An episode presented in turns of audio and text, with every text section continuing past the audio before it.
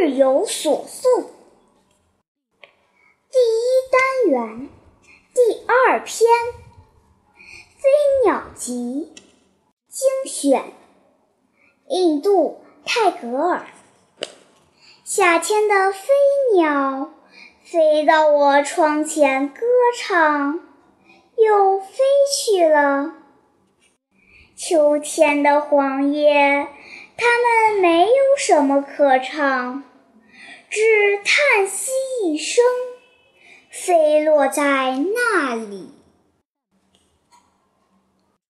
赏析《飞鸟集》是泰戈尔的代表作之一，也是世界上最杰出的诗诗集之一。